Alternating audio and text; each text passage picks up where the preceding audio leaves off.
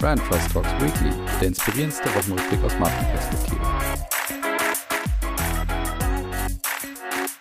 So, liebe Hörerinnen und Hörer, willkommen zurück zu Brand Trust Talks Weekly in der KW2, glaube ich. Ich habe gar nicht nachgeschaut. Das ist auf jeden Fall irgendwie die erste offizielle Weekly-Folge in diesem Jahr und damit begrüße ich euch auch in diesem Jahr ganz offiziell. Es gab ja letzte Woche schon eine inoffizielle Folge, einfach anlässlich meines Geburtstags. War nicht geplant, übrigens zumindest nicht von meiner Seite. Von daher ganz herzlichen Dank an das Team, das diese Aufnahme aufgenommen hat und vor allen Dingen auch an die ganzen Einsendungen zum Thema Einwortwert. Irgendwann wird das Ganze nochmal veröffentlicht. Ich weiß ehrlich gesagt nicht in welcher Form. Aber ja, was wünsche ich euch auf jeden Fall natürlich viel Gesundheit, viel Erfolg und alles, was man vielleicht auch in diesem herausfordernden Jahr auch braucht. Bleibt uns treu, bleibt immer schön bei Weekly dabei. Dann wird das Jahr zumindestens unterhaltsam aus Markensicht und Marketing-Sicht es war gar nicht so einfach, wieder reinzukommen und auch wieder ein paar Themen zu finden oder überhaupt auch mal wieder so ein bisschen da, ja, so ein bisschen die Würze auch reinzubringen, die ich immer versuche natürlich auch in den Bewertungen vorzunehmen. Ich habe aber ein Ranking gefunden. Ich habe auch zwei Neuigkeiten aus der Markenwelt auch gefunden. Ich habe einen Verlierer tatsächlich, ja, ist durchaus vielleicht auch eine harte Bewertung diese Woche. Und ich habe auch zwei Fundstücke dabei. Von daher würde ich doch mal sagen, los geht's. Viel Spaß bei der ersten Folge dieses Jahr. Die Marketing-Themen der Woche. Und wir beginnen mit dem Glassdoor-Ranking zum Thema Arbeitgeberbewertung. Und Glassdoor ist ja bekannt als Seite, wo man eben die Arbeitgeber bewerten kann. Und dort hat eben Glassdoor jetzt schon zum siebten Mal einen Award bzw. ein Ranking erstellt. Und das basiert eben auf anonymem Feedback der Mitarbeiter und Mitarbeiter aus den letzten zwölf Monaten der jeweiligen Arbeitgeber. Und ich habe für euch einfach mal kurze fünf Erkenntnisse zusammengestellt, was vielleicht an diesem Ranking von Glassdoor ganz spannend ist. Erstmal kann man sagen, es ist ein sehr heterogenes Ranking unter den Top 25. Das heißt, man hat dort nicht irgendeinen so Cluster, was da einfach dominiert, sondern es sind Technologieunternehmen dabei, es sind Unternehmen aus dem Gesundheitswesen dabei, es sind Biotechnologieunternehmen dabei, es sind Pharmazieunternehmen dabei. Auch der Einzelhandel ist vertreten und auch Arbeitgeber aus der klassischen Industrie sind vertreten. Nichtsdestotrotz sind zwei Technologieunternehmen an der Spitze, nämlich also auf den Plätzen eins und zwei, nämlich Salesforce und Google. Und bei Salesforce ist durchaus bemerkenswert, dass die es letztes Jahr überhaupt erstmal mit dem Sprung auf Platz 11 in, das, in die Top 25 geschafft haben und dieses Jahr nochmal weitere elf Plätze eben steigen auf Platz 1 und damit natürlich einen gehörigen Sprung machen. Bemerkenswert ist dabei auch, dass der Vorjahresgewinner Roche gar nicht dabei ist in den Top 25. Bei Google wiederum eine gewisse Kontinuität hier schon aufgewiesen werden kann, nämlich dass Google es letztes Jahr bereits auf Platz 2 schaffte und dieses Jahr diesen Platz 2 auch nochmal verteidigte. Und ansonsten ist aus deutscher Sicht nochmal bemerkenswert, also Glassdoor bewertet hier jetzt nur die Arbeitgeber eben aus Deutschland, beziehungsweise der Mitarbeiter und Mitarbeitern, die eben in Deutschland bei diesen Unternehmen auch arbeiten. Sie haben auch für andere Länder dieses Ranking erstellt und ich kümmere mich jetzt hier nur um das deutsche Ranking und dabei ist vielleicht nochmal bemerkenswert aus unserer Sicht, dass zwei Drittel, also knapp 68 Prozent der Top 25 Arbeitgeber eben deutsche Firmen sind. Allerdings muss man dazu sagen, erst auf Platz 4 kommt mit Mercedes die erste einheimische Marke und das könnte man vielleicht auch ein bisschen als eine Schwäche in diesem Ranking aus deutscher Sicht zumindest sehen. Ja, das zumindest die Glassdoor Ranking-Ergebnisse. Mal sehen, wie sich das die nächsten Jahre noch verhalten wird. Und dann kommen wir zu einem großen deutschen Konzern, nämlich zum Hautpflegekonzern Bayersdorf. Und zwar kommen wir bei denen zu einem Investment Case, den sie jetzt gerade getätigt haben, und zwar über ihre Venture Capital Unit Oscar und Paul. Und Bayersdorf hat eben über diese Unit dann in das Düsseldorfer Startup Dermanostik investiert. Und das ist ein junges Startup und ein junges Unternehmen, das dermatologische Diagnosen per App anbietet. Das heißt, du kannst dort Fotos hochladen, zahlst dafür 25 Euro, also drei Fotos kannst du hochladen und du kriegst innerhalb von 24 Stunden von Dermatologinnen und Dermatologen eben eine Analyse von deinem Hautbild, beziehungsweise natürlich dann dazu noch eine Empfehlung, was man denn bei diesem Hautbild vielleicht auch machen sollte. Und Bayersdorf liefert natürlich eine entsprechende Erklärung dazu, warum man denn jetzt gerade in dieses Startup investiert und erklärt es eben folgendermaßen. Digitale Besuche bei Dermatologinnen und Dermatologen bieten unseren Verbraucherinnen und Verbrauchern einen großen Mehrwert, denn sie ermöglichen eine schnelle, unkomplizierte, kostengünstige und professionelle Beratung für ihre Hautindikationen. Damit passt das neue digitale Angebot von Dermanostik perfekt zu unserer Marke Eucerin und ergänzt die digitale Consumer Journey unserer Derma Kosmetikmarke auf innovative Art und Weise. Und dem habe ich fast nichts hinzuzufügen. Ich finde es eine spannende, ein spannender Investment Case, eine schöne Erweiterung, wo man sehr klar auch von seinen Marken ausgegangen ist und eben sich überlegt hat, was können wir dort noch als Dienstleistung anbieten, jetzt gerade bei der bekannten Marke Eucerin. Und das finde ich, wie gesagt, einen sehr spannenden Case von Bayersdorf, wie man eben strategisch sein Markenportfolio durch eine Investition auch erweitern kann. Beim dritten Thema geht es um eine Kooperation, und zwar zwischen Weber Grill und dem Berliner Sternekoch Tim Raue, den jetzt Weber Grill als Markenbotschafter engagiert hat. Und Tim Rau wird eben künftig dann auf Social Media, auf der Webseite, in Newslettern und auch am Point of Sale für Weber praktisch am Grill stehen und dort vor allen Dingen auch seine Rezepte präsentieren. Und auch Weber liefert dort eine Erklärung in der Pressemitteilung mit und zwar die folgende. Sein Anspruch an höchste Qualität und beste Performance machen Tim Rau für uns als Marktführer zum perfekten Botschafter. Tim Rau steht für Mut, neue kulinarische Wege zu gehen und Dinge auszuprobieren. Damit verkörpert er unser Credo, entdecke was möglich ist, wie kein anderer Sternekoch im deutschsprachigen Raum. Und was habe ich dann davon gehalten, beziehungsweise wie, meine, wie war meine Reaktion, als ich das mitbekommen habe?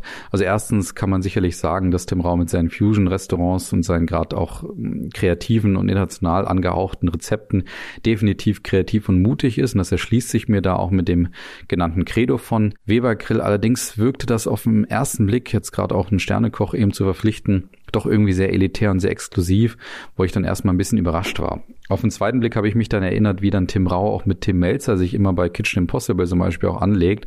Und da habe ich dann gedacht, ja, also Tim Melzer und Tim Rau, die sind da schon irgendwie auf einer ähnlichen Spur unterwegs und Tim Melzer wäre sicherlich auch irgendwo ein spannendes Testimonial für Weber Grill. Aber auf dem vor allen Dingen zweiten und dritten Blick kam dann noch hinzu, dass ich gedacht habe, naja, also dieser erfolgreiche Sternekoch wie Raue, der unterstützt und unterstreicht natürlich die Premium-Positionierung von Weber Grill, die sie ja gerade in Deutschland, auch im Vergleich zu anderen Märkten übrigens, wie zum Beispiel im Heimatmarkt USA, eben gerade auch hier innehaben. Und das finde ich dann nochmal spannender, weil sie dann ganz offensichtlich jetzt auch versuchen, sich eben in diesem umkämpften Markt des, des Grillens, des Barbecues auch weiterhin zu etablieren und auch, auch klar zu profilieren, weil dort ja immer mehr Herausforderer, Startups und so weiter aufkommen, die eben gerade versuchen, so diese Grillpassionisten mit aufwendigen Smokern und Co. auch gerade zu gewinnen. Und da setzt sich jetzt eben Weber Grill ja mit einer deutlichen Premium-Positionierung nochmal ab und sagt da ganz deutlich, ja, das sind wir halt in Deutschland, das wollen wir auch weiterhin sein. Und da unterstützt, glaube ich, Tim Raue als Testimonial diese Premium-Positionierung ganz deutlich. Das heißt also, Weber Grill will und wird da offensichtlich immer mehr auch zum Mercedes des Grillmarktes werden. Und von daher kann ich dann auf den zweiten Blick diese Partnerschaft und Kooperation durchaus sehr gut nachvollziehen. Und dann kommen wir zu einem Thema, das ich etwas weniger gut nachvollziehen kann. Und da sind wir dann beim Verlierer dieser Woche. Der Verlierer der Woche. Verlierer diese Woche ist tatsächlich Edeka und die haben in einer Werbung den Discounter Netto aufs Korn genommen, indem sie eben sagen, ja, dann geh doch zu Netto, dort kannst du zwar alles günstig bekommen, aber anders als zum Beispiel im Edeka kriegst du dort eben nicht alles. Also damit spielen sie natürlich auf die begrenzte Auswahl bei Netto an. Ja, was ist daran so besonders, ist, dass es hier ins Weekly schafft. Also erstmal ist es sicherlich irgendwo humorvoll, diese Plakatwerbung, mit der Edeka dort jetzt gerade aufwartet. Zweitens, es ist ein moderater Angriff auf einen Konkurrenten im Supermarktbereich. Und das ist zwar im deutschen Marketing hin und wieder mal der Fall, dass es sowas vorkommt, also so ein Angriff. Allerdings ist das in den USA zum Beispiel kulturell viel stärker verankert und deswegen sind diese Angriffe durchaus etwas Besonderes bei uns in Deutschland. Der dritte Punkt, der das Ganze allerdings besonders macht, ist, dass Edeka und Netto zu einem Konzern gehören. Das heißt also, Netto ist der Discounter des Edeka-Konzerns und dass da dann Edeka den eigenen Partner aus dem Konzern angreift und gerade dann auch sehr deutlich auf die Schwäche von Netto hinweist mit der begrenzten Auswahl und sich versucht darüber wiederum zu profilieren, das ist dann auch durchaus ungewöhnlich. Edeka wurde dann auch gefragt im Journalistenbereich, warum das so vorkommt und hat dabei eben gesagt, dass man einfach keine Verwandten kennen würde in diesem Bereich. Also aus Sicht von Edeka ist Netto im Wettbewerb, wie Edeka selber sagt, und ist deshalb gezielt ausgewählt worden für diese Plakatkampagne. Und diese Plakatkampagne ist wiederum auch Teil einer im Januar gestarteten Preiskampagne, wo eben Edeka immer wieder mit dem Begriffspaar ungünstig und günstig arbeiten möchte und dort eben immer wieder witzige Alltagssituationen versucht zu erklären und dort eben immer wieder ja, günstige Preisaktionen und Aktionsartikel von Edeka auch vermarkten möchte. Jetzt ist aber natürlich die große Frage, warum ist Edeka damit jetzt bei mir Verlierer? Und Sie sind bei mir Verlierer, weil ich es als deutlichen Bruch, erneuten deutlichen Bruch mit der Positionierung von Edeka hier einfach interpretieren muss.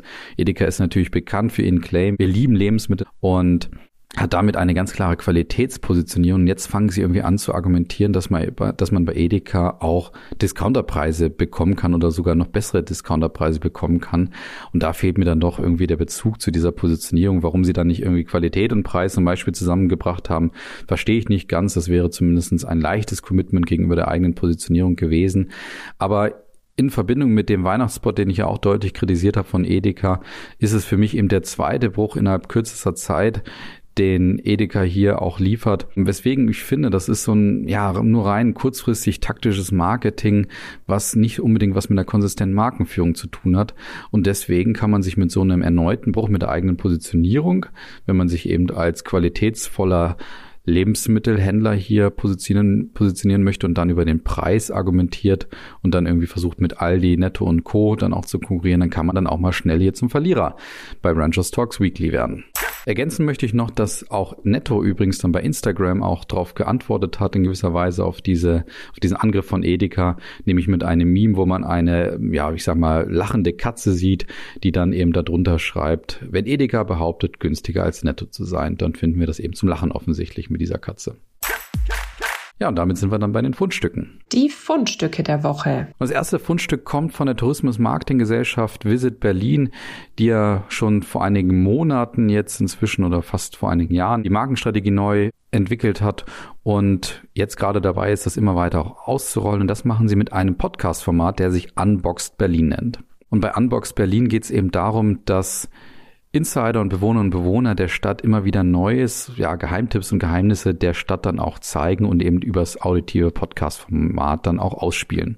Und in einer der ersten Folgen geht es eben um das Klassikangebot der Stadt zum Beispiel und die vielen Orchester, wo dann ein Musikkritiker erzählt im Interview, was es dazu in Berlin alles zu entdecken gibt. Und in der zweiten Hälfte des Podcasts ist eine Musikerin dann im Mittelpunkt, die den Arbeitsplatz in der Berliner Philharmonie dann vorstellt und ja, dort einfach mal so ein bisschen den Blick hinter die Kulissen zeigt. Und spannend fand ich, was Werben und Verkaufen dazu eben schrieb, und zwar, dass die einzelnen Folgen rund 20 Minuten lang sind und vor allen Dingen durch eine sehr gute Interviewführung bestechen und auch die Tatsache, dass eben die Macherinnen und Macher des Podcastes wirklich dieses Unbox Berlin eben wörtlich nehmen und immer versuchen, echte Geheimnisse und Geheimtipps wirklich dann auch hier zu zeigen und den Gesprächspartnerinnen und Partnern auch entsprechend zu entlocken. Und damit finde ich, ist der Podcast eben ja auch gerade spannend, zwar für Touristen, aber wahrscheinlich auch für Berliner selbst. Und deswegen finde ich es eine schöne Initiative und auch eine mutige und kreative Initiative, eben diesen Unboxed Berlin Podcast hier rauszubringen, um eben gerade auch Geheimtipps für unterschiedliche Zielgruppen hier auch auszuspielen. Ja, das zweite Fundstück kommt von der geschätzten DB Cargo, also der Güterverkehrmarke von der Deutschen Bahn. Und die sind ja, ja, schon seit einigen Monaten inzwischen auch da, dafür bekannt, dass sie versuchen, so dieses graue Maus-Image und auch der Verlusttreiber oder das Verlusttreiber-Image im deutschen Bankkonzern eben hinter sich zu lassen und stattdessen zu einem Erfolgscase zu werden. Und das machen sie immer wieder mit interessanten Marketingaktionen, über die ich auch schon berichtet habe hier, wie zum Beispiel das Gewinnspiel, was sie letztes Jahr während der Tagesschau ausgespielt haben. Und ansonsten überzeugen sie auch immer wieder durch, ja, durchaus humorvolle Aktionen, wie zum Beispiel auf Twitter. Genau, eine dieser humorvollen Aktionen habe ich jetzt gerade wieder gesehen, wo sie wirklich so ein bisschen die Community auch gefördert haben und da auch animiert haben, eben an dieser Aktion teilzunehmen auf Twitter. Und zwar ging es dabei darum, dass sie eine ja, Mitarbeiter und Mitarbeiter der DB Cargo offensichtlich in ihren Outfits gezeigt haben, die so in, einem, in einer Boyband-Art und Weise vor einem Güterzug stehen. Und dann haben sie eben die Community gefragt, ja, was wären denn eure Vorschläge für einen möglichen Namen dieser Band? Und damit spielt die DB Cargo durchaus mit einem Trend auch auf Twitter, wo es immer wieder solche Aktionen von Marken, aber auch von Privatpersonen gibt, die dann eben versuchen, ja, also Liedtitel, Bandnamen, äh, Fußballer, Bücher, was auch immer, Filme, was es auch immer so an Kulturgut bei uns gibt, dass man die eben kreativ umdichtet entsprechend eines Themas. Und genauso macht das die DB Cargo auch. Sie nutzen damit praktisch einen Trend, der auf Twitter auch sehr bekannt ist und laden da eben die Community ein, eben mitzumachen. Und daraus sind dann ein paar kreative Namensvorschläge auch entstanden, wie zum Beispiel die Seven Wagon Army oder die Bahn ohne Namen oder The Rolling Wagons oder auch Right Set Freight. Also ich glaube, man erinnert sich so ein bisschen an die Bands, die da auch dahinter stehen sollen. Und ich glaube, es wird auch deutlich, was, in welche Richtung diese Aktion auch gehen soll. Was ich eben daran so bemerkenswert finde, warum es die DB Cargo erneut hier auch in die Fundstücke schafft, dass man mit dieser Interaktion auf Twitter natürlich auch schafft, natürlich eine Community aufzubauen, aber eben auch gerade eine Interaktion auch aufzubauen mit den Menschen dort draußen und damit eben die DB Cargo einfach schafft, ins Relevant Set auch zu bringen, wo wir, wie ich schon mal hier sagte, die DB Cargo bzw. den Güterverkehr eigentlich nur dadurch kennen, dass wir wahrscheinlich an einem Bahnübergang warten müssen und dann mit einem irren Tempo so einen Zug an uns vorbei rast. Das ist irgendwie wahrscheinlich alles, was wir so zum Thema Güterverkehr auch im Kopf haben. Und die DB Cargo versucht da eben jetzt gerade auch einfach Relevanz zu erzeugen. Das machen sie sehr gut, wie ich finde, mit dieser Art der Aktion, weswegen sie es hier, glaube ich, völlig verdientermaßen in die Fundstücke bei Branchos Talks Weekly geschafft haben. Ja, und das war's dann auch schon für die erste Folge in diesem Jahr. Ab jetzt gibt's dann weitere, ja, knapp, glaube 50 Branchos Talks Weekly Folgen in diesem Jahr, auf die ihr euch freuen könnt. Ich danke euch natürlich wieder für eure Aufmerksamkeit und wünsche euch wie immer ein wunderbares Wochenende und einen guten Start in die nächste Woche. Bis nächste Woche, macht's gut. Ciao.